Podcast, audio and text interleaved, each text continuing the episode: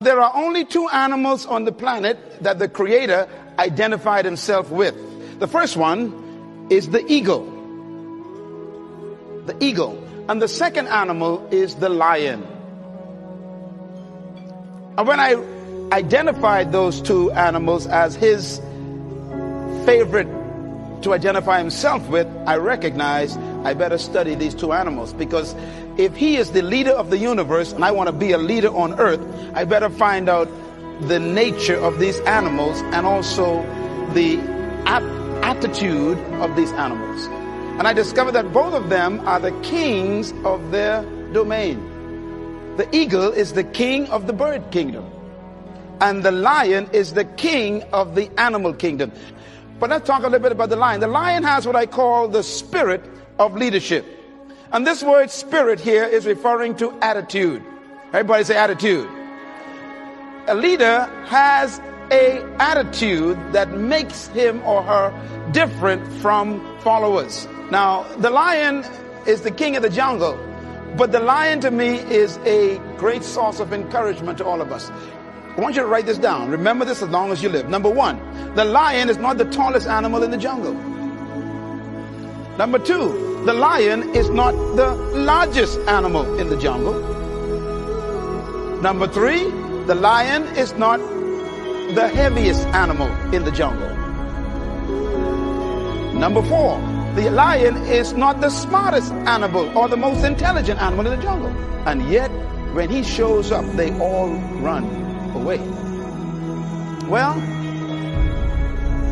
here's one of my favorite quotes that I put in my books, and I believe it really brings home the point.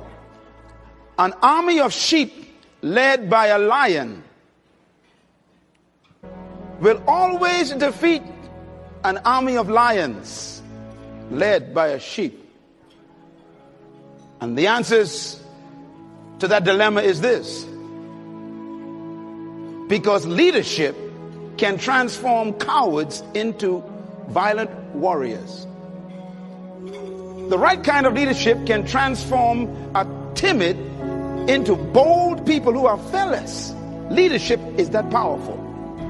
Leadership can walk into a camp of depressed people and in 20 minutes, they have turned on into unbelievable, powerful armies.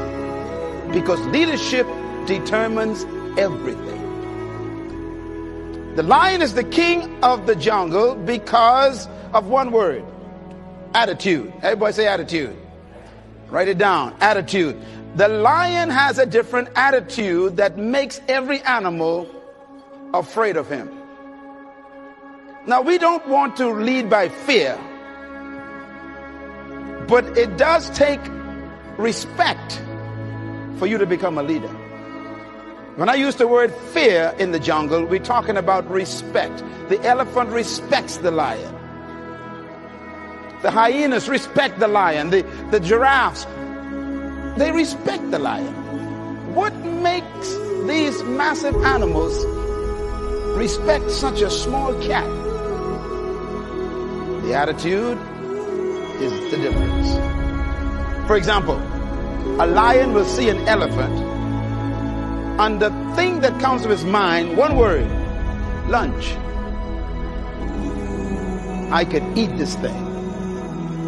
And he acts the way he thinks. Now, here's another amazing mystery the elephant is larger, bigger, stronger, more powerful, heavier, and more intelligent. And yet, when the elephant sees the lion, one word comes to mind eater. Attitude is a product of belief. You cannot have an attitude beyond your belief.